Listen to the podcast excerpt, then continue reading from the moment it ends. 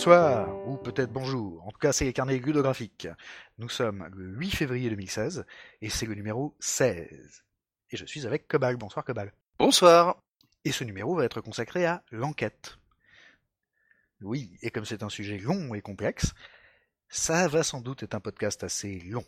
Vous pouvez donc en profiter pleinement pour euh, récurer votre salle de bain, euh, promener votre chien ou euh, arracher les souches dans votre jardin, puisque nos auditeurs continuent de communiquer sur tous les trucs que ce podcast leur permet de faire. Nous sommes ravis de pouvoir aider vos tâches ménagères. Et n'hésitez pas à nous raconter tous les trucs que vous faites, en général ça nous fait marrer. Nous allons parler d'enquête, et la première question à se poser, quand on se préoccupe de jeux d'enquête, c'est si on veut faire de la vraie ou de la fausse enquête. Ah, est-ce qu'il est possible de faire de la fausse enquête C'est tellement possible que c'est le cas le plus courant. Dans l'immense majorité des jeux de rôle, on fait de la fausse enquête. J'irai jusqu'à dire, et je vais me faire jeter des cailloux mais je m'en fiche, que dans l'immense majorité des jeux de rôle, on fait du faux jeu. Déjà. Waouh. le vrai jeu, on a déjà parlé pas mal dans les carnets, ça implique qu'il y ait une difficulté, les joueurs aient des moyens de la vaincre, et qu'ensuite on admette, ça fait partie du jeu, les conséquences de la victoire et de l'échec. Et si je dis qu'il y a beaucoup de jeux qui ne sont pas de ce fait des vrais jeux, c'est parce que le système de résolution le plus courant à l'heure actuelle, alors plein de, de, plein de mécaniques de résolution, hein, mais une grande partie d'entre elles, c'est jeter des dés, puis les dés vont vous dire ce qui se passe. Autrement dit, on a un moteur qui est essentiellement aléatoire, et qui en plus est strictement binaire, et qui vous dit ça marche, ça marche pas. Vous ne pouvez pas vraiment influencer les dés. Vous ne pouvez pas vraiment décider que cette action est extrêmement importante pour vous. Vous allez euh, donner tout ce que vous pouvez pour la réussir. Et à l'inverse, vous ne pouvez pas tellement dire euh, je me fous un peu de cette action ou euh, bah, comme je me suis crevé sur la précédente, je prends le risque de foirer celle-là. Donc, tant qu'on n'a pas vraiment d'influence sur ces résultats, on peut en tout cas nettement discuter du fait que ce soit encore un jeu. Et c'est une notion qui va être assez importante parce que souvent, les scénarios d'enquête se cassent plus la gueule que les autres à cause de ça. Alors, et, la, et qu'est-ce que la fausse enquête du coup? La fausse enquête en général, c'est euh, un scénario plus ou moins linéaire c'est ce qu'on appelle les miettes de pain. Et euh, on remonte une piste qui pourrait être aussi bien un couloir de donjon, qui va euh, du point A au point B, au point C. Euh, ah ouais, il y a une petite porte secrète, on va mettre un peu plus de temps à la trouver. Hop, on passe au point D, au point E, pour arriver au combat final. Sauf qu'on l'a emballé sous forme d'enquête. C'est-à-dire, c'est plus vraiment un donjon, c'est dans le petit village de Transylvanie, quelqu'un a été assassiné avec des marques dans le cou. Hmm. ça va finir. Et la vraie question qu'il faut se poser quand on décide de faire un scénar dit d'enquête, c'est donc si ça va être une vraie enquête. Autrement dit, est-ce que la charge de l'enquête, le gameplay de l'enquête, le challenge de l'enquête va reposer sur les joueurs, sur les persos, ou sur en vraie personne? Parce que c'est streamliné, euh, j'entends, euh, pour peu que ça marche pas, c'est pas grave, le scénar, le MJ ou le système de jeu vont pousser pour que ça avance quand même. Alors vous êtes plus vraiment dans un scénario, vous êtes dans un bus en fait. Et il y a un tour opérateur qui vous dit attention à votre gauche un indice, je vous signale sur votre droite un méchant, 15 minutes d'arrêt. N'oubliez pas la boutique de souvenirs, nous repartons bientôt. Oui, mais là, c'est le type de scénario où on joue un flic euh, roux qui remet ses lunettes en lançant des punchlines. c'est en tout cas assez possible. Bon, on reviendra spécialement euh, sur ce genre de truc. Euh. Effectivement, en tout cas, déjà, souvent, on se contente de simuler de l'enquête. Euh, moi j'appelle ça du donjon enquête, mais on pourra appeler ça euh, comme on veut. Euh, l'enquête n'est en réalité qu'un emballage strictement narratif, c'est-à-dire strictement de mise en forme, de mise en scène, autour mmh d'un scénario qui est à la fois théoriquement une histoire et du jeu, qui n'est en fait plus vraiment du jeu, parce qu'on part du principe que vous n'allez pas échouer, ou que vous recommencerez aussi souvent qu'il le faut, et qui n'offre pas beaucoup de liberté de choix et d'action aux joueurs. Alors après, euh, on peut toujours faire des donjons euh, plus ou moins variés et plus ou moins linéaires. hein. On peut parfaitement avoir euh, un donjon quête qui a quelques embranchements, quelques possibilités variées d'arriver à la conclusion dont on a absolument besoin pour passer au secteur d'après. Voilà, c'est comme quand vous cherchez la porte secrète. Et souvent, comme quand vous cherchez la porte secrète, euh, il s'avère que vous avez un certain nombre de jets de dés possibles, où pratiquement tous les joueurs vont pouvoir tenter leur chance pour trouver la porte secrète, puisque de toute façon le scénario, l'avancée et dans l'intrigue et dans le jeu nécessite que vous la trouviez. Donc tant que vous n'aurez pas fait ça, il se passera rien. tu vois, d'un seul coup, c'est plus vraiment un challenge. C'est plus si on perd, il va se passer des trucs, il y aura des conséquences. euh, etc. Non. C'est plus non plus, on a vraiment une influence sur le résultat. Non, on peut juste lancer les dés jusqu'à temps que ça marche. C'est absolument passionnant comme rapport au jeu. Il y a plein de manières de faire mieux. Mais en tout cas, et c'est ça qui est important, si le gameplay, c'est de l'enquête, si le challenge fondamental d'un scénario d'enquête, c'est vraiment de l'enquête, alors il faut accepter la possibilité de l'échec. Et la possibilité de l'échec, ça implique euh, un paquet de trucs différents, mais par exemple, la possibilité de recommencer l'épreuve. C'est là, tu trouves pas la porte secrète, tu recommences. C'est pas dingue, hein, euh, j'entends. euh, la plupart des jeux vidéo fonctionnent comme ça. hein. Tu te fais tuer, tu, rec- tu recharges et tu recommences. L'autre possibilité, c'est on recommence l'épreuve, mais une version précisée de l'épreuve. Par exemple, si ça nécessite Alors, ce qui serait assez logique dans un scénario d'enquête, de 1. Prendre des informations. 2. En tirer un certain nombre de déductions, c'est-à-dire commencer à analyser l'information. Et euh, 3. L'assembler en théorie relativement cohérente qu'on n'aura plus qu'à confirmer ou infirmer derrière. S'il s'avère qu'il y a un bout qui rate, eh bien, euh, le MJ peut gentiment guider pour qu'on passe au bout d'après. Par exemple, vous, avez raté vos jets de dés euh, pour euh, identifier l'indice, identifier les traces de pas euh, curieux euh, dans la pièce. Mais on va considérer que si vous passez suffisamment de temps dans la pièce, il y a bien quelqu'un qui va tomber dessus. Donc euh, on règle le problème. À un moment, quelqu'un dit bon, moi je regarde sous le lit quand même, et MJ dit ah bah puisque tu es maintenant que tu es au ras du parquet, tu t'aperçois que il y a de curieuses traces. Ah bon? Des traces de quoi? Ce sont des traces de pas. Ça y est, on a résolu le problème, on peut passer au cran d'après. Analyser l'information. Et éventuellement, si les joueurs échouent encore à analyser l'information, si ça se trouve, on va leur prémâcher le boulot. Ils vont se dire, oh là là, tout de même, c'est curieux des empreintes de pas. Et là, un PNJ va venir leur dire, dites donc, euh, peut-être que ça voudrait dire que quelqu'un est rentré avec ses pieds crottés dans la pièce qui était pourtant interdite. Ah oui, c'est possible. Merci Bob. Donc, alors là, on va attaquer la partie théorique. Qui ça peut bien être et pourquoi, etc. L'autre possibilité, c'est de déplacer l'épreuve. Quand le challenge échoue, tu ouvres aux joueurs un autre accès vers la solution par un autre biais. Par exemple, euh, il y a avec eux un PNJ qui fait la même enquête qu'eux, mais pas dans le même but qu'eux. Par exemple, ils jouent des flics et il y a un journaliste qui passe son temps à se taper un creux sur la scène de crime. Et les PJ passent leur temps à le foutre dehors. En disant ça suffit maintenant. Et quand ils ratent, ton PNJ journaliste se penche vers les indices avec un air euh, carrément chafouin et note des trucs dans son petit carnet en disant Ah, ah. Là, ça veut dire que si tes joueurs décident de lui sauter dessus pour savoir ce qu'il a trouvé, ils viennent de déplacer l'épreuve. L'épreuve n'est plus de trouver les indices par soi-même, c'est les faire cracher au type qui n'a aucune raison de vous les dire puisque vous passez votre temps à les jeter de la scène de crime. Donc ça, ça va être de la négo. Bon, ok, on vous laisse traîner sur la scène de crime et prendre des photos, mais vous nous dites ce que vous avez trouvé. Ça peut être plus que de la négo, de la carrément... Être De l'intimidation si tu veux. Euh, mais au passage, euh, mieux vaut que ce soit encore une fois un challenge, c'est-à-dire que le journaliste puisse résister. Donc on est prévu qu'il soit Oui. capable de dire au, euh, au PJ, euh, c'est ça, et puis comptez sur moi pour faire un article qui explique à quel point vous n'êtes pas capable de repérer les traces de pas, quoi. Et puis surtout, quand je vais trouver d'autres trucs, moi qui les trouve, je vous les dirai plus derrière. Bon bref, il y a plein d'autres trucs. Ça peut être euh, une épreuve de, patience et euh, disons de diplomatie euh, au sens le plus bas du terme, c'est-à-dire serrer les dents pendant que l'autre est désagréable. Pour lui faire dire tout ce qu'on a besoin qu'il dise. Éventuellement, la troisième possibilité face à un échec, c'est accepter l'échec et faire en sorte que ce soit intéressant et que l'histoire continue.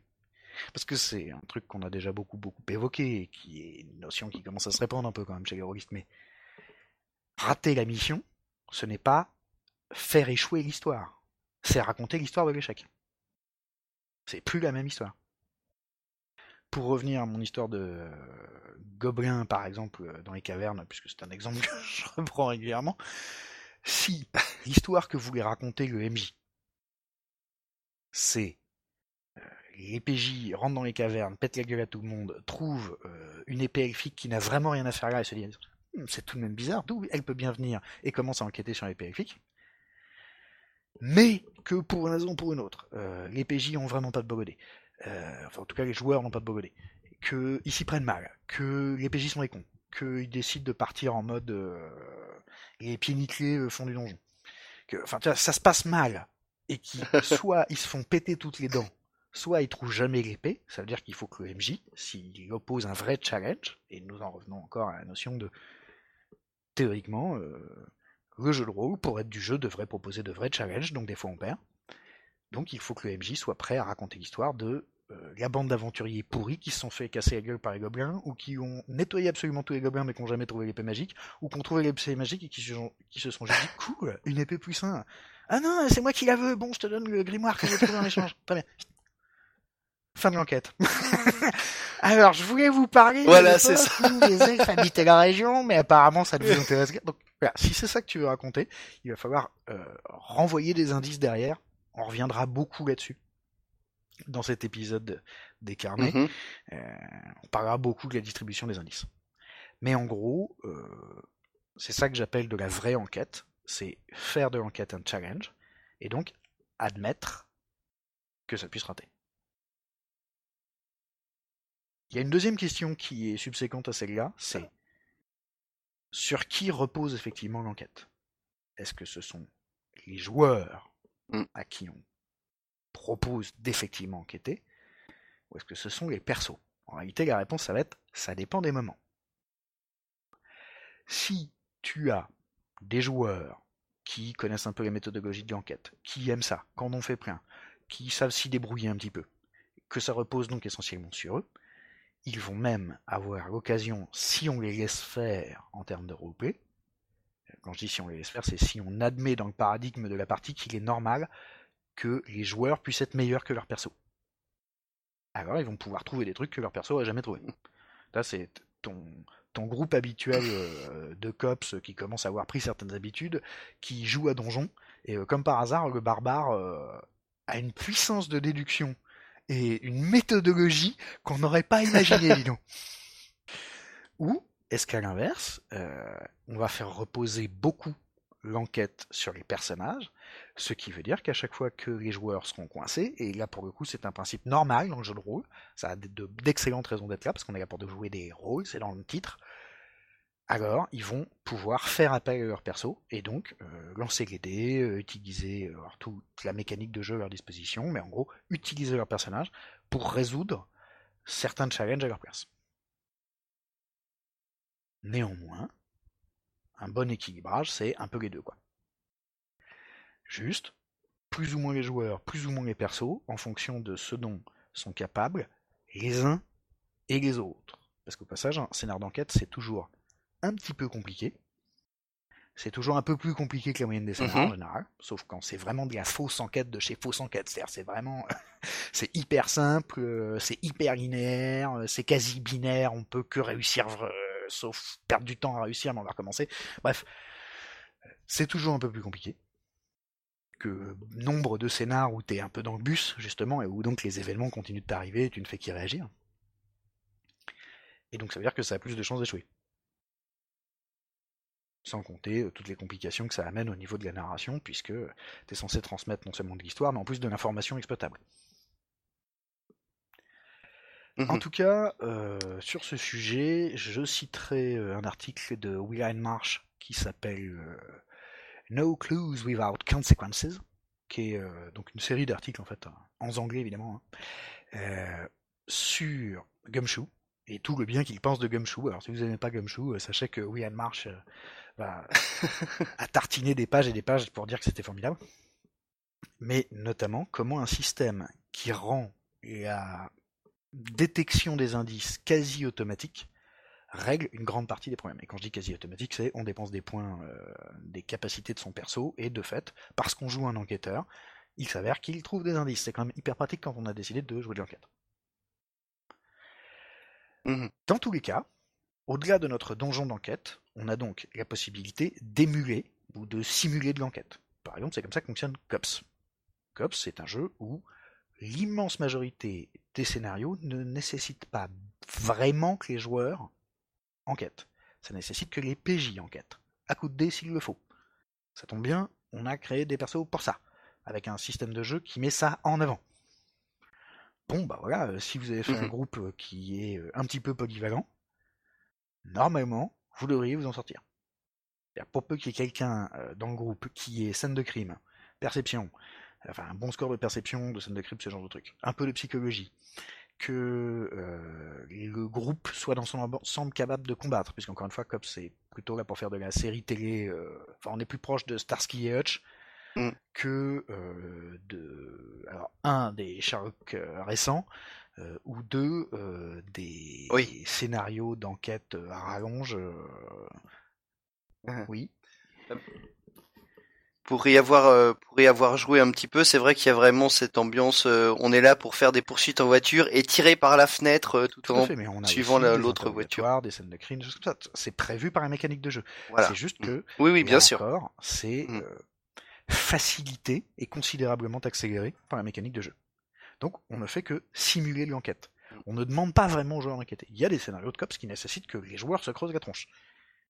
Et s'ils ne trouvent pas, alors il va se passer d'autres trucs. euh, et la situation va en fait empirer et en empirant leur fournir plus d'indices. D'accord. C'est un peu ce que tu dis euh, lorsque tu parles de déplacer l'épreuve. Oui et non. Mais on y reviendra, c'est une notion de distribution des indices. Mais oui, ça consiste en tout cas à reporter l'épreuve, si tu veux. On la recommence de manière précisée plus tard. Oui, voilà. Donc, on a le donjon enquête, ou en tout cas euh, la pseudo-enquête ultra linéaire, qui consiste simplement à suivre une piste. Piste qui est généralement hyper balisée. En tout cas, si on veut qu'elle marche, hein, puisque là, pour le coup, euh, quand il n'y a qu'une seule piste, euh, faut pas que les gens puissent la paumer. Il y a euh, l'émulation ou la simulation d'enquête, où il y a plusieurs possibilités pour arriver à la solution, mais en réalité, la plupart de ces possibilités reposent sur les capacités des personnages, et les joueurs n'ont pas nécessairement besoin de se casser les nettes. Au passage, c'est déjà Mhm. un gameplay de découverte. Alors, Hein March, dans ses articles, parle du fait que, fondamentalement, l'enquête est un jeu d'exploration. Je suis complètement d'accord avec lui. En tout cas, c'est un jeu de découvrir des trucs. Il y a un mystère, on essaie de le percer, pour ça Mhm. on va engranger de l'information. On va découvrir. On va regarder sous les tapis, on va regarder dans les placards des gens, euh, on va essayer de découvrir tout ce qu'ils vous cachent, on va essayer de les faire parler, euh, etc. On observe beaucoup, et donc il y a beaucoup de découvertes. Et comme on découvre de manière volontaire, normalement c'est de l'expo. Alors c'est de l'expo sociale, c'est éventuellement de l'exploration technique, c'est parfois de l'exploration criminalistique. On se balade sur une scène de crime en regardant dans tous les recoins en essayant de trouver des indices, mais c'est de l'expo. Et le gameplay de découverte, ça va déjà impliquer qu'on soit capable de traiter un peu d'informations. J'y reviendrai après. Et puis enfin, il y a ce que j'appellerais moi le vrai jeu d'enquête, mais on peut parfaitement me traiter de snob et on n'aura peut-être pas tort sur ce sujet, et qui consiste, en fait, pour les joueurs, à être capables d'enquêter eux-mêmes. J'irai jusqu'à dire, ça a ma préférence, qu'en fait, qu'ils soient capables de jouer des personnages capables d'enquêter, donc de s'appuyer sur un peu d'émulation, de simulation, donc pouvoir faire appel à leur personnage, c'est complètement légitime en jeu de rôle, mais que donc ils soient capables de roleplayer et de prendre efficacement des décisions, de faire efficacement des déductions, comme s'ils étaient des enquêteurs. Et pour ça, en vrai, la méthodologie d'enquête, c'est pas extrêmement compliqué. Ça consiste, un, à se poser les bonnes questions préliminaires. Donc, au moment où on attaque une enquête, on va essayer de comprendre qu'est-ce qui s'est vraiment passé, qu'est-ce qui reste comme trace de ce qui s'est vraiment passé. Euh, qu'est-ce que on peut reconstituer, si tu veux, des événements. Et ce, de la manière la plus complète possible. C'est-à-dire à la fois euh, Mhm. le lieu, la chronologie, euh, donc on parle un peu à tout le monde, on Mhm. cherche des témoins, on, essaye vraiment de trouver plein d'infos. Essayer d'établir les faits au moment du C'est ça. Et, ça comment... et parmi se poser les bonnes questions, il y a toujours qu'est-ce qui s'est vraiment passé? Parce que c'est pas toujours évident, si tu veux. Tu trouves un type euh, ensanglanté, Mhm. manifestement mort, c'est pas forcément un meurtre. Ça peut être un suicide rigolo, ça peut être un accident bête, ça peut être plein de choses. Euh, ça peut être un règlement de compte. Alors techniquement, c'est plus ou moins un homicide, mais lui-même essayer de tuer quelqu'un. Enfin, t'as- tu sais pas ça. Donc la vraie question, c'est qu'est-ce qui s'est vraiment passé? Et pour ça, effectivement, tu vas avoir besoin de trouver plein, plein d'éléments. Et l'autre bonne question préliminaire, c'est pourquoi? Quelles sont les possibles raisons, alors non seulement les causes, mais les finalités de cet événement? Par exemple, tu trouves un type mort. Est-ce que c'est quelqu'un qui est mort suite à des événements qui n'ont rien à voir? Est-ce que il est intervenu dans un autre crime qui justifie qu'on se débarrasse de lui? Est-ce que c'est un assassinat? C'est-à-dire que vraiment des gens se sont Mhm. déplacés euh, rien que dans le but de buter Robert, c'est ça. Vraiment, ils sont venus que pour sa gueule. Est-ce que c'est une vengeance? Est-ce que voilà, si tu arrives à déterminer, à établir un peu des théories explicatives des événements, quels que soient les événements, tu vas pouvoir chercher à confirmer, infirmer les théories. Et donc, tu vas avoir à nouveau de bonnes questions. Et les bonnes questions, c'est des questions qui te font avancer. C'est-à-dire des questions que tu vas notamment pouvoir vérifier, euh, donc confirmer, infirmer. Donc, un, se poser les bonnes questions. Deux, établir des théories. Trois, chercher des preuves, confirmant ou infirmant les théories. Et éventuellement, mais ça tout le monde n'en a pas Mhm. besoin, ça dépend du type d'enquête que tu fais, démontrer. Par exemple, si tu joues des flics, normalement, tu as besoin de preuves. C'est comme ça, en tout cas en contemporain, que tu obtiens des condamnations.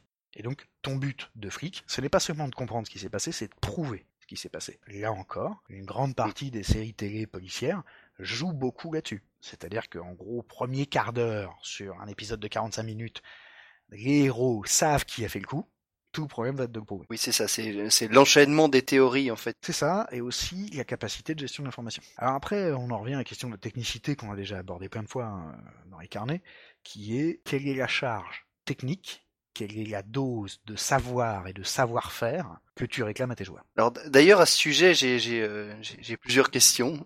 Tout d'abord, euh, comment euh, est-ce que tu peux moduler le degré d'enquête? Parce que par exemple, tu es parti pour une faire une vraie enquête, un thriller avec un serial killer avec une symbolique très compliquée et tout. Et là, donc ta partie est un vendredi soir et quand tes joueurs arrivent, tu vois qu'ils sont déjà au bout du rouleau et tu sens qu'ils vont pas suivre. Alors comment tu euh, comment tu réajustes ce que tu as préparé euh, auparavant? Euh, moi, j'utilise trois principes. Le premier, c'est que tu peux parfaitement simplifier sur les trois structures qu'on a évoquées, c'est-à-dire en fait la structure ouverte où les joueurs sont obligés de faire preuve de méthodologie, puis la structure arborescente Oui. où on fait euh, de l'émulation ou de la simulation d'enquête, ou la structure linéaire où en gros il y a qu'à suivre la piste. Tu peux toujours simplifier de l'un vers l'autre, c'est-à-dire c'était une structure ouverte, alors d'un seul coup tu leur fournis un maximum d'éléments et de théories, euh, par exemple sous la forme de PNJ euh, qui sont avec eux et qui disent Hum, j'ai quand même vraiment l'impression que c'est un règlement de compte. Vous n'avez pas de tort Applefish, nous allons Mhm. vérifier. le PNJ qui va servir à guider les joueurs est un truc qui est tellement utile en jeu de rôle que je ne vois vraiment pas pourquoi est-ce que les MJ s'en passeraient. Moi en tout cas, euh, sauf cas hyper particulier, genre les PJ sont vraiment tout seuls dans l'espace, il y a toujours des PNJ, il y a toujours des adjuvants, c'est comme ça que ça s'appelle en narratologie, et Mhm. c'est donc euh, des, Mhm.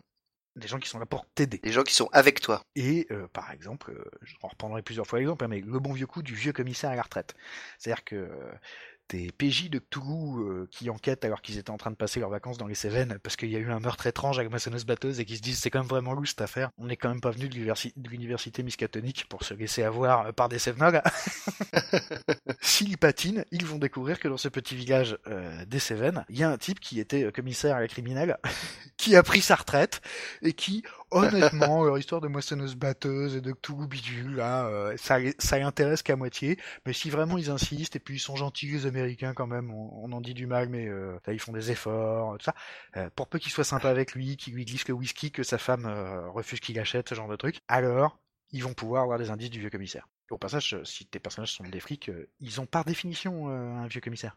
Ils ont un enquêteur plus vieux Oui. qu'eux, pas forcément plus doué, mais en tout cas plus expérimenté, sous les ordres de qui ils sont, et à qui ils sont censés faire des rapports réguliers, et qui est censé être leur directeur d'enquête comme il y a des directeurs de recherche, et qui devrait leur dire, bon les gars, euh, vous avez oublié de me faire ça et ça et ça, et pourquoi vous n'avez pas fait l'enquête de voisinage? Euh, parce qu'on a préféré faire une poursuite en voiture. Bah, bah, bah, vous allez vous user les semelles les gars, on y retourne. D'accord. Autant tu peux avoir des supérieurs, donc des gens qui sont alors, ou en termes hiérarchiques ou en termes de capacité meilleurs que les PJ, mais qui ont leur propre raison de pas s'en mêler eux-mêmes parce que sinon c'est PNJ qui fait, qui fait le scénar, ou euh, des subordonnés qui peuvent rendre des services. Euh, par exemple, quand tu joues des flics, euh, en tout cas des inspecteurs, normalement il y a une partie du boulot que tu recolles aux flics en uniforme. Dès lors, il devrait y avoir, par exemple, le coup de l'enquête de voisinage, tu devrais avoir un troupeau d'agents en bleu que tu n'as qu'à diriger vaguement, qui vont faire toute la rue et qui vont venir te dire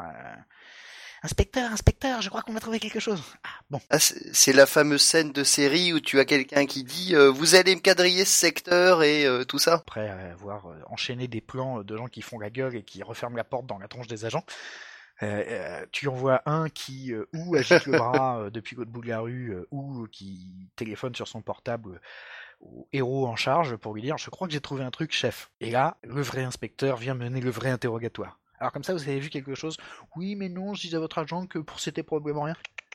Reprenons ça depuis le début, je vous écoute. Au passage, un autre truc qui est de la méthodologie d'enquête qu'on aurait besoin d'apprendre pour enquêter, que la plupart des rôlistes ne maîtrisent pas. Faire parler les gens. Et faire parler les gens, c'est pas leur coller la lampe dans la gueule et les assommer à coups de baffe, parce que ça a plutôt tendance à les braquer. C'est surprenant, hein. Depuis euh, des centaines euh, d'années qu'on essaye de faire de la police, plus ou moins organisée, on a plus ou moins arrivé à l'idée que c'était pas trop comme ça que ça marchait. Mais donc, c'est inciter les gens à parler. Et inciter les gens à parler, c'est non seulement les convaincre de révéler ce qu'ils croient savoir, mais aussi trier ce qu'ils croient de ce qu'ils savent effectivement. Donc, euh, extraire de tout ce qu'ils racontent les informations utiles. Alors ça, normalement, un flic euh, un peu normal sait le faire. Mais c'est vrai que les PJ, et en gros la plupart d'entre nous dans la vraie vie, on n'a pas trop l'habitude de faire ça. Alors euh, les gens qui font des, ont des professions commerciales par exemple, ou les toubibs, ont un peu plus l'habitude de faire cracher les infos aux gens. Trouver de l'information, c'est parfois aussi simplement la laisser germer, la laisser venir. Et donc, notamment, ne pas interrompre les gens qui sont prêts à te raconter des trucs, y compris quand c'est des conneries. Tu attends d'être sûr que c'est des conneries pour leur dire Ah, merci madame Michu, on, verra ce qu'on peut faire pour cette histoire de loup-garou dans votre jardin. Mais tu vois, ça vaut toujours le coup de se pencher dessus sur. Si ça se trouve, le loup-garou de madame Michu, c'est juste un type qui a traversé son jardin en effrayant Kiki. Peut-être cette piste vaut-elle euh, le coup Mm. d'être tout de même vérifiée. Et donc, globalement, euh, même quand on n'est pas flic, on peut faire semblant, c'est le principe du jeu de rôle. Quoi. Et puis, parmi les méthodologies hyper utiles, il y a simplement le traitement d'information. Et alors, le traitement d'information, c'est un truc d'une extrême bêtise, mais qui nécessite d'établir un tableau à trois colonnes. Et la colonne numéro 1, c'est les trucs dont vraiment on n'est pas sûr, enfin c'est possible, c'est même pas vraiment probable, c'est comme ça. Euh, par exemple, euh, le loup-garou de Madame Michu. Ok, colonne 1, le loup-garou. On sait jamais. Non, mais on va vérifier. Si ça se trouve, on va découvrir qu'on jouait à Chill ou à Cthulhu. Voilà, bon. Mais, a priori, colonne 1, c'est les trucs franchement pas sûrs, qui méritent d'être regardés, hein, mais vraiment pas sûrs. Colonne 2, c'est les trucs probables. Ça veut pas dire que tu puisses t'appuyer dessus à tous les coups. C'est juste que, si par exemple, tu trouves trois types morts dans une chambre froide, enfermés, tous des flingues et tous criblés de balles, il n'est pas impossible qu'ils se soient entretués. C'est pas sûr. Peut-être ils ont une fusillade avec quelqu'un d'autre, puis ensuite on les a achetés dans la chambre froide. Mais pareil, tu pourrais vérifier ça. Juste, comme c'est probable, parce que c'est logique, parce que c'est cohérent avec l'univers, parce que c'est déjà arrivé, parce que euh, c'est comme ça que font les méchants d'habitude, parce que c'est colonne 2. D'accord. Et ensuite, Mhm. la colonne 3, c'est les trucs qui sont sûrs. Et le seul moyen qu'un truc passe de la colonne 2 à la colonne 3, c'est que tu es vérifié. Le seul moyen d'être sûr, c'est de vérifier.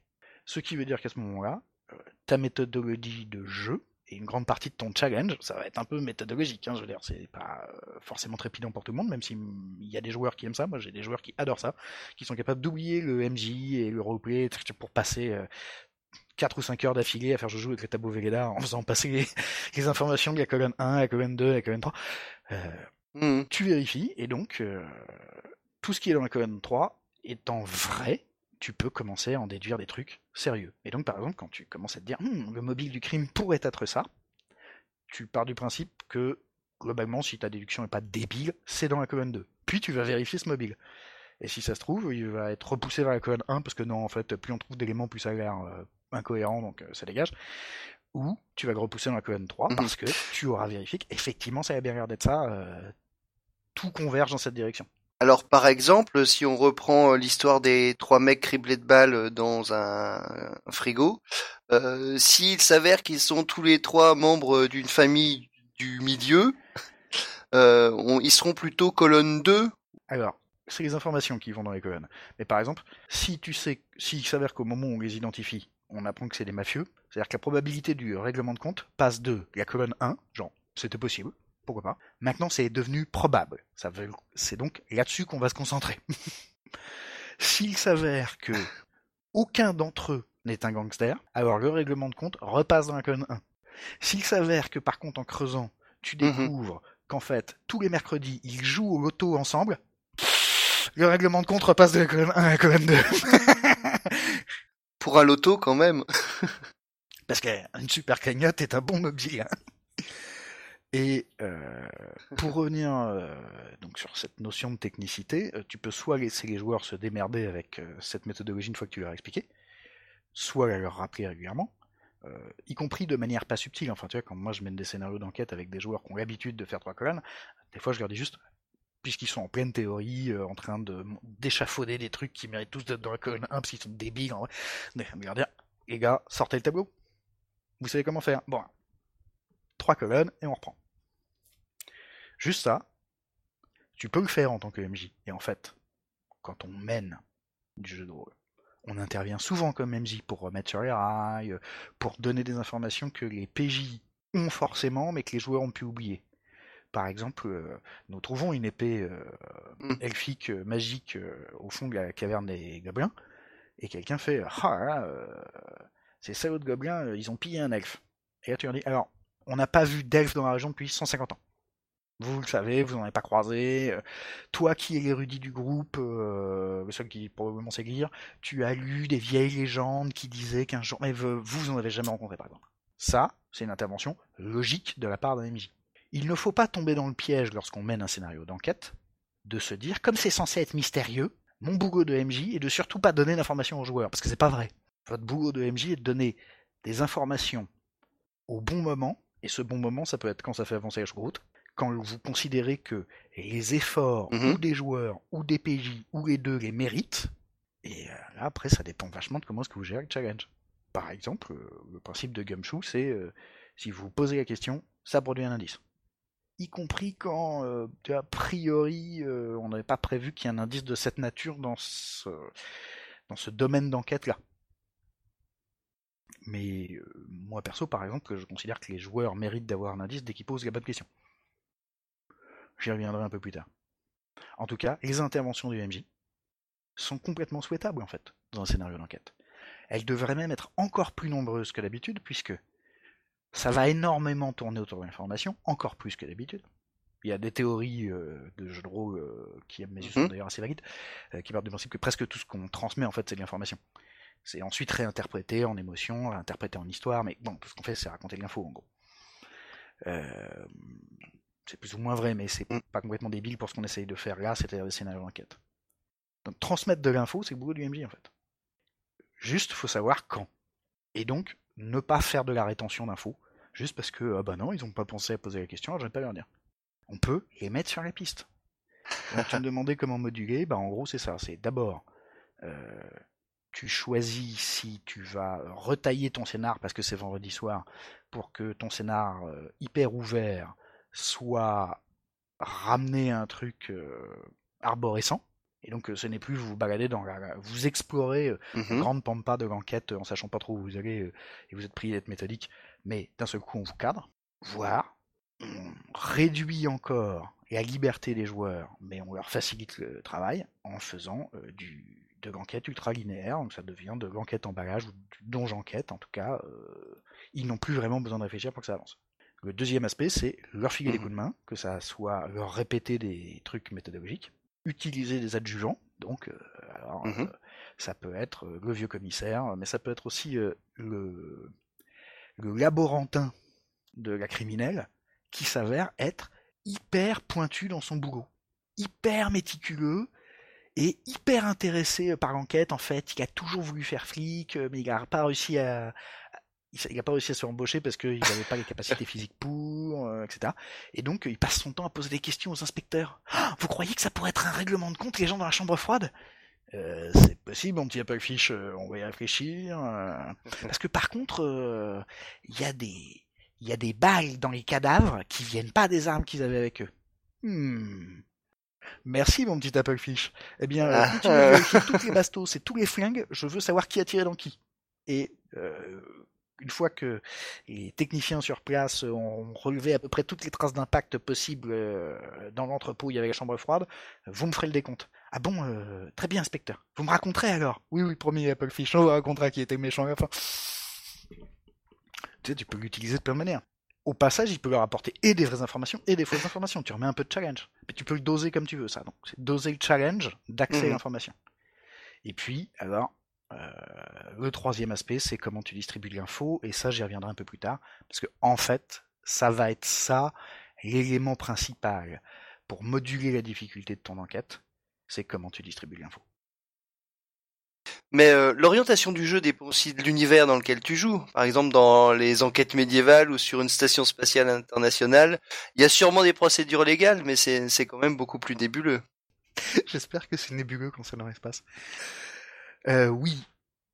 En fait, la première question que tu te poses, c'est de savoir si tu veux faire de la vraie ou de la fausse enquête. Et la deuxième, la deuxième question, c'est dans quel cadre?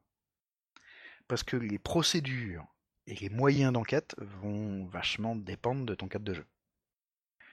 Et même, euh, j'irais jusqu'à dire, de l'orientation du jeu. Mm. Et à la limite du but de l'enquête. Donc effectivement, au Moyen Âge, on n'enquête pas de la même manière que euh, bah, au XXIe siècle.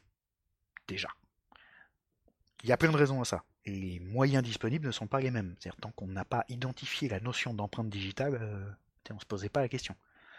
Pendant très longtemps, on n'avait pas du tout des notions euh, d'ADN, euh, de criminalistique pointue, etc. Mais surtout, on n'avait même pas la vraie notion de la preuve matérielle.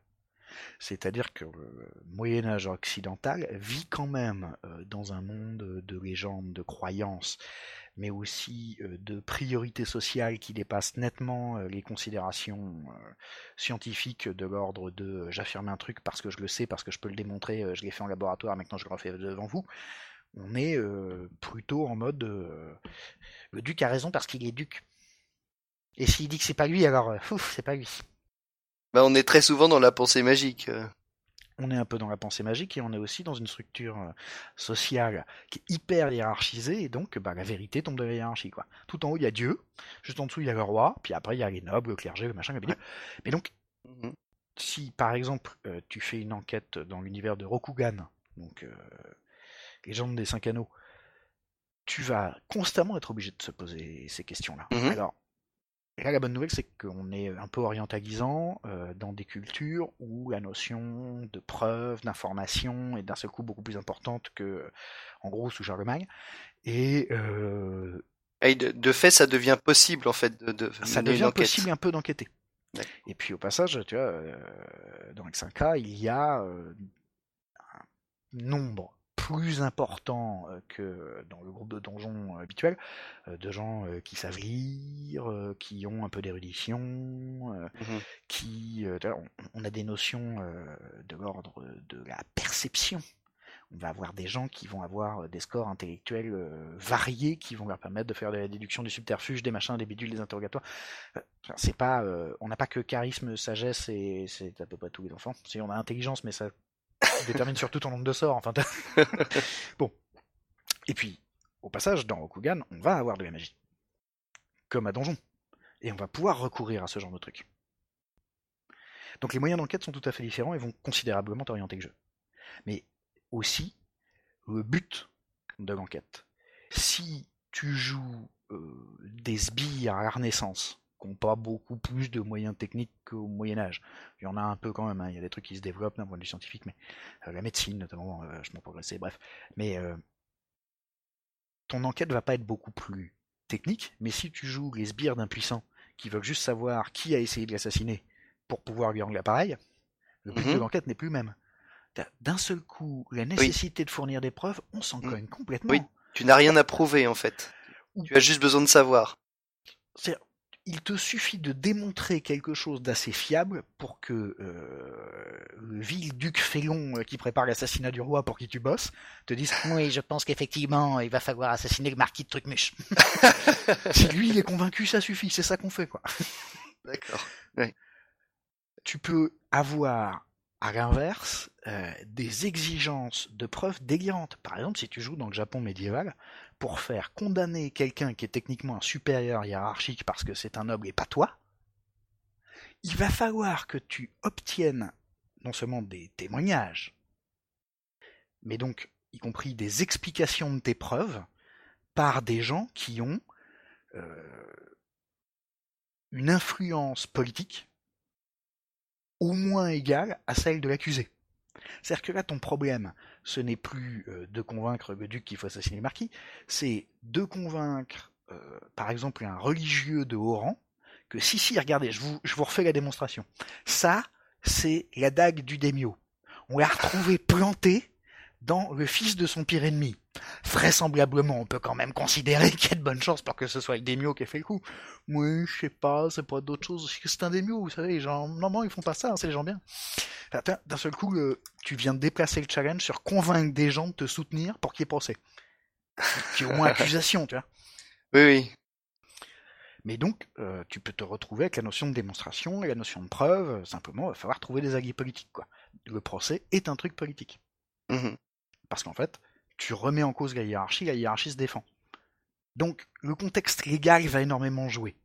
Euh, au passage, tu peux avoir un contexte légal proche du zéro. Tes PJ euh, barbares, euh, euh, étaient en train de se balader dans la pampa. D'un seul coup, ils trouvent un marchand égorgé à côté de son petit chariot qui a brûlé. Et euh, en fouillant un peu, il découvre que euh, c'était pas de chance, c'est le marchand qui transporte les potions magiques qu'on avait bien l'intention d'acheter. Ah bah zut alors, elles sont où passées où les potions magiques? Tu t'as aucune espèce de préoccupation légale, hein. ils veulent des potions magiques, quelqu'un les a chourées et puis quelqu'un les a chourées. Un autre élément du contexte d'enquête, c'est la disponibilité de l'information. On parlait tout à l'heure euh, de l'enquête au XXIe siècle, de fait que ça puisse s'appuyer énormément sur les bases de données. Euh, Mm. On veut savoir euh, qui pourrait être le coupable. Euh, bah, on va passer un coup de fil à la NSA. Ils vont peut-être nous proposer 134 coupables, mais enfin 134 suspects. Mais Mais, euh, avec un peu de chance que le coupable sera dans, sera dans le tas et on aura un point de départ. Oui, avec le ne t'inquiète pas, on va scanner 20 milliards de visages et on va le retrouver. euh, Voilà. Alors plus on va vers CSI et ce genre de conneries, euh, plus on a en fait l'équivalent technologique de moyens magiques pour faire l'enquête à votre place. Euh, Mais ça peut être dans un contexte de SF euh, très poussé aussi. Tout à fait. Et au passage, euh, des gens se sont donné du mal pour écrire des enquêtes en SF où on a des moyens techniques absolument délirants et pourtant des problèmes se posent qui nécessitent quand même de déduire, de réfléchir, Mm. etc. Notamment parce que la disponibilité de l'information peut être gigantesque. Tu peux trouver plein d'infos, mais pas celles dont tu as besoin.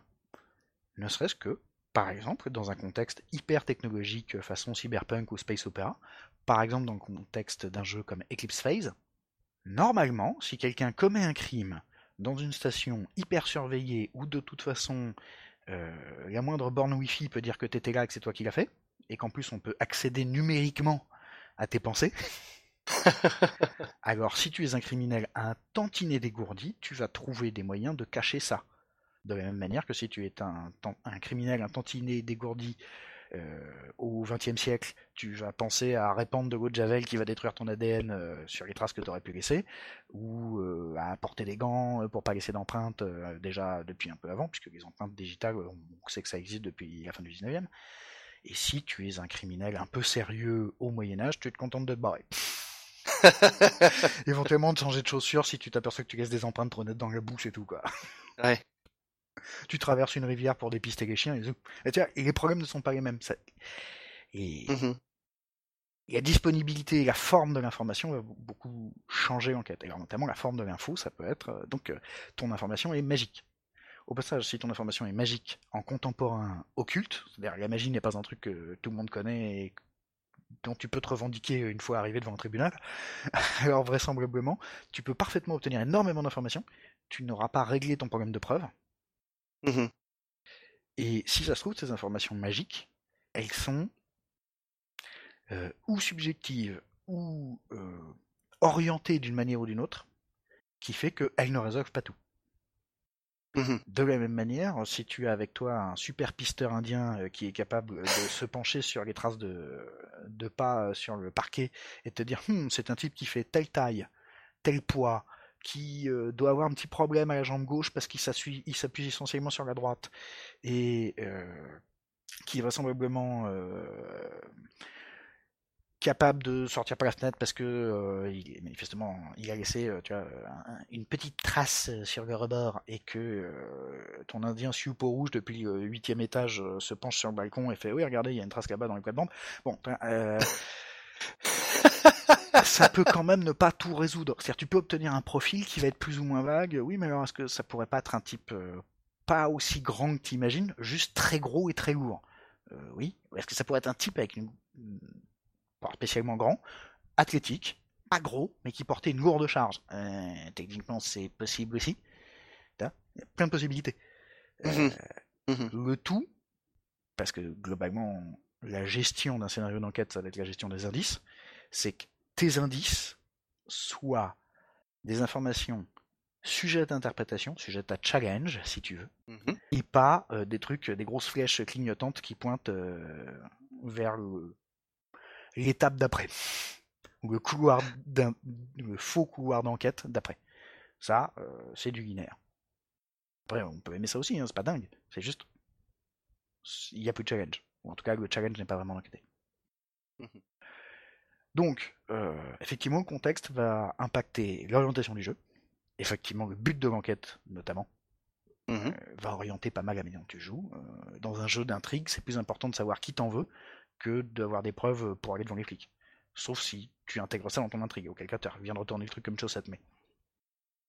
Globalement, l'orientation du jeu, le but de l'enquête, le contexte légal, la disponibilité de l'info, et la forme de l'info, et l'éventuelle charge de preuve, donc la nécessité de fournir des preuves à la fin, va, peut grandement modifier euh, la manière dont fonctionne ton enquête. Mais euh, dis-moi Sébastien, si tu as un, groupe euh, qui est plus orienté espionnage, action, tout ça, donc donc une partie dans laquelle il y aura tout de même une enquête, mais qui ne sera pas le, le, cœur euh, le, cœur de la partie. euh, Là, aussi, ça change euh, l'or- l'orientation du jeu. Oui, euh, ça aussi. Effectivement, à partir du moment où c'est du jeu de rôle, où on joue des personnages, et que ces personnages sont le centre de l'histoire, en gros, c'est des présupposés euh, un peu personnels, mais enfin quand même relativement largement admis, disons, ça va complètement changer le jeu. Et effectivement, probablement changer ton enquête. Euh, pour revenir à notre histoire de sbire, par exemple, euh, du Duc Fégon, là, euh, évidemment, si les sbires sont du genre à euh, briser des rotules, à torturer des gens, à les kidnapper dans la rue pour aller les faire parier dans un coin sombre, ça, ça va encore effectivement modifier les moyens d'enquête. Si à l'inverse, les sbires sont des gens plus subtils qui vont plutôt faire de l'infiltration sociale, se faire passer pour d'autres, ou carrément tendre des pièges pour que euh, les ennemis du duc se révèlent, ça va encore modifier ton Ah. enquête. Oui, oui, de toute façon, euh, alors ça c'est, c'est, tu fais bien de me faire la remarque, hein, mais ça devrait être une évidence en termes de conception de jeu. Mhm. Le gameplay est strictement dépendant de ce que les personnages sont capables de faire. Ce qui veut dire Ouais. que, alors ça peut être, en fait, en jeu de rôle, c'est pas strictement dépendant dans la mesure où les capacités des joueurs peuvent s'y substituer un peu, apporter des nuances, ça dépend à quel point tu es Ouais. strict sur ce genre de choses. Là, si tu es du genre euh, à dire aux barbares, euh, non, t'as pas le droit de faire des phrases euh, de, de trois mots et t'as pas le droit de conjuguer les verbes, ou euh, si tu acceptes que, alors soit euh, parce que culturellement ça se justifie, il n'y a pas de raison pour que les barbares soient des imbéciles, ou euh, que à partir du moment où il s'avère que ton barbare a 17 ans d'intelligence, tu admets que en plus il est bon en déduction, euh, il est futé, etc. Bon, euh, très bien, mais effectivement les capacités des personnages vont considérablement orienter la partie. Et si tu as un groupe d'aventuriers orientés action, tu sais qu'ils vont beaucoup plus galérer sur un scénario qui consiste à traiter de l'information qu'à, euh, que sur un scénario qui consiste à traiter du gobelin. Et à le faire passer dans trois colonnes, il y a le gobelin armé, il y a le gobelin désarmé, il y a le gobelin mort. T'as- Ou probablement c'est euh, ennemi, cadavre, loot. Enfin, mais c'est C'est la technicité, des, la méthode des trois colonnes appliquée aux barbares. Voilà. Oui, oui, ça va changer pas mal de choses. Et effectivement, euh, mais c'est encore une fois, non, tu fais bien de faire la remarque, euh, c'est- le genre de de base que j'ai tendance à oublier pour les avoir dit avant, mais enfin, dans d'autres carnets ludographiques. Évidemment, on devrait tailler le scénar pour les PJ, un peu aussi pour les joueurs, mais ça veut dire que si tu as un groupe d'enquêteurs à Rokugan composé d'un courtisan, un érudit et un moine, que personne n'est vraiment trop sur la baston, mais que, à part l'érudit, personne n'est très porté sur la déduction et le repérage d'indices non plus, et ben il va falloir que ton enquête soit essentiellement sociale, parce que c'est ça qu'ils savent faire. Et que les moyens d'atteindre l'information soient essentiellement sociaux. Donc il faudra parler à des gens. Il faut que ça repose beaucoup, beaucoup sur les témoignages. Mais tu peux faire Rashomon. Hein. Il y a des bons scénars euh, de mystère, en tout cas, même quand c'est pas forcément d'enquête, basés sur simplement parler avec des gens. Mm-hmm. Surtout que dans un univers où euh, la parole des gens est extrêmement importante, le statut des gens est extrêmement important, où on ne dit pas n'importe quoi à n'importe qui, faire parler les gens, amener dans la conversation euh, certaines informations, certaines questions déjà, réussir à le faire euh, sans briser l'étiquette pour pas se faire jeter comme des malpropres. Formuler ces questions de telle manière que euh, l'interrogé aura un petit peu envie de répondre. C'est-à-dire, même quand tu leur demandes si par hasard ils auraient pas couché avec leur sœur, le faire sous une forme où effectivement l'udemio va peut-être te dire que il va lâcher des informations qui vont te permettre d'en déduire que ouais c'est sans doute ça qu'il veut dire. Mmh donc on va être dans une espèce de flou, mais par exemple, euh, il y a un bon film que je recommande qui s'appelle The Walker avec euh, Woody Harrelson, où euh, c'est l'histoire d'un type qui est une espèce de courtisan, entre guillemets, en tout cas c'est son boulot dans la vie, c'est de se faire entretenir par des vieilles dames pour faire le beau gosse à leurs bras, qui est pris dans une histoire de crime, et en fait, toutes ses capacités d'enquête, c'est causer aux gens. C'est le seul truc qu'il sait faire, c'est faire parler les gens, les mettre à l'aise, il connaît tout le monde, etc. Mais donc, c'est possible, on peut faire de l'enquête strictement sociale. Et comme on disait un peu ah, tout à l'heure, euh, au fond, l'enquête c'est de l'exploration, et notamment beaucoup d'exploration sociale, on y reviendra. Mm-hmm. Euh, si tes personnages sont orientés vers ça, c'est ça qu'il faut faire. Si tes personnages sont orientés baston, alors de toute façon tu sais que l'essentiel de leur résolution d'enquête, ça va être cogner sur les gens. Il faut déjà cogner sur les bons. Hein.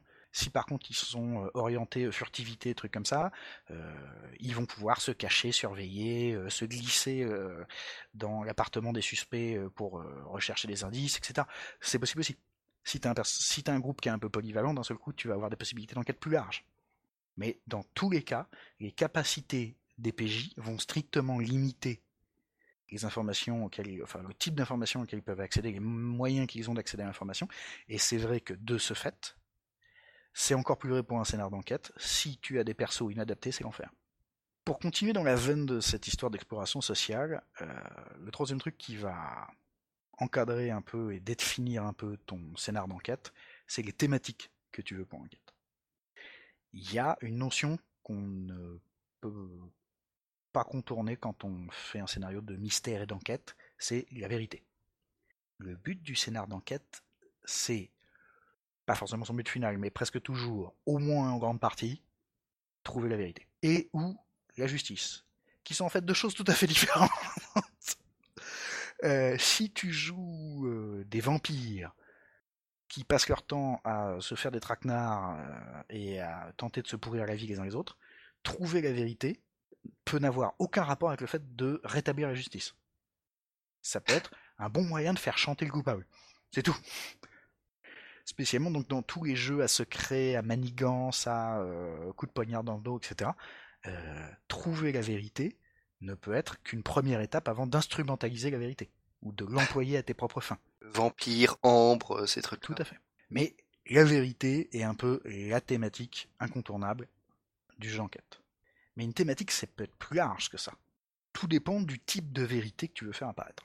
Et ce type de vérité, on a parlé d'exploration sociale, ça peut être qui sont vraiment les gens, qui sont vraiment les personnages que vous avez rencontrés dans cette affaire? Par exemple, je, continue de prendre des histoires un peu iconiques euh, en termes d'enquête. le crime de l'Orient mmh. Express. Alors attention spoiler, hein, pour ceux qui seraient fans d'Agatha Christie ou en tout cas qui auraient envie de voir ce truc et qui l'auraient pas encore vu, euh, je vais révéler un petit élément qui est au moment où, au fur et à mesure en tout cas de l'enquête d'Hercule Poirot, il découvre que pratiquement tous les gens qui avaient accès à l'Orient Express et qui était présent aux alentours de la scène de crime avait un mobile. Et toute son enquête va être de trier parmi tous les gens qui avaient de bonnes raisons de buter le mort, qui l'a effectivement fait. Qui, qui est arrivé le premier en fait, c'est presque une course. Et ce faisant, il va révéler le sombre passé de la plupart de ces suspects qui sont aussi ses témoins. Ce qui, au passage, veut dire qu'il va être obligé d'apprendre à savoir quand ils mentent et quand ils disent la vérité, parce qu'ils passent tout leur temps à s'accuser les uns les autres, parce qu'ils sont à la fois témoins et suspects, qui préfèrent tous rester dans la case témoin en accusant les autres. Mais en réalité, ça va surtout euh, révéler que le mort était un fumier et que tout le monde avait des raisons de lui en vouloir.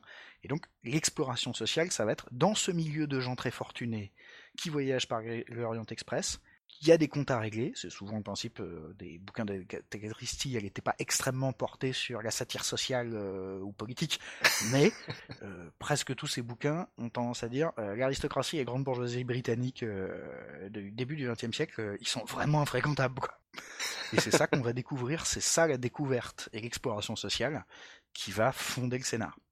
Si on va vers le polar, et notamment le, roman noir ou le roman policier tel qu'il a beaucoup beaucoup été pratiqué en France et aux États-Unis, euh, c'est une critique sociale. C'est-à-dire, on ne va pas simplement explorer les personnages disponibles, mais ces personnages vont être l'expression, parfois les victimes, du système mmh. social et politique où ils vivent. Mmh c'est le c'est le dévoilement d'un quotidien en fait. C'est à la fois le dévoilement d'un quotidien, mais euh, alors spécialement dans la notion que le quotidien d'une frange de la population qu'on mentionne pas beaucoup d'habitude, pour une raison X ou Y, mhm. mais aussi euh, donc révéler comment ces gens-là vivent. Et souvent, en tout cas, euh, il y a beaucoup de polars engagés, ça va aller jusqu'à des conclusions, en tout cas des réflexions sociopolitiques. Euh, mmh. le polar, par exemple le polar euh, français, a fait beaucoup pour amener la notion que, euh, qui n'est pas encore répandue chez tout le monde et tout le monde ne sera pas d'accord, hein, c'est effectivement pour le coup un truc idéologique, que la plupart des criminels sont des gens qu'on n'a pas choisi. On est criminel parce qu'on n'a pas réussi à faire autre chose. Mmh. Et que la société produit des criminels naturellement, plus ou moins, et de différents types, en fonction de son propre comportement.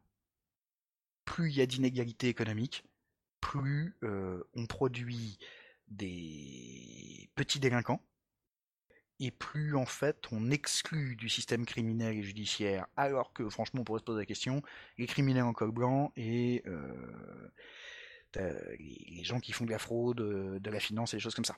Ouais, les crimes financiers, les. À l'inverse, euh, plus on se préoccupe de cet aspect-là, plus on a la volonté politique de pourchasser ceux qui abusent du pognon, moins on a de problèmes de petite délinquance. En théorie, hein, ça s'avère que c'est pas tout à fait immédiat et qu'il y a un peu de, flottement entre les deux, mais, euh, en tout cas, il peut y en avoir dans l'univers que vous avez envie de décrire.